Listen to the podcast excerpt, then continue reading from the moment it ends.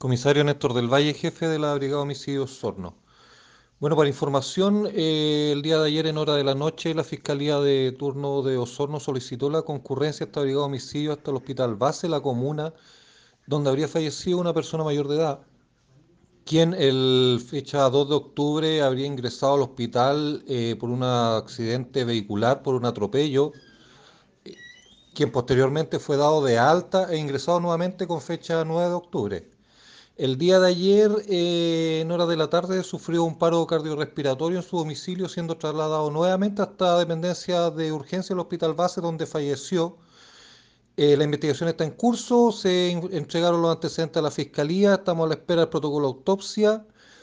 Básicamente él tendría lesiones propias de un traumatismo torácico, pero la investigación será determinada por el Ministerio Público.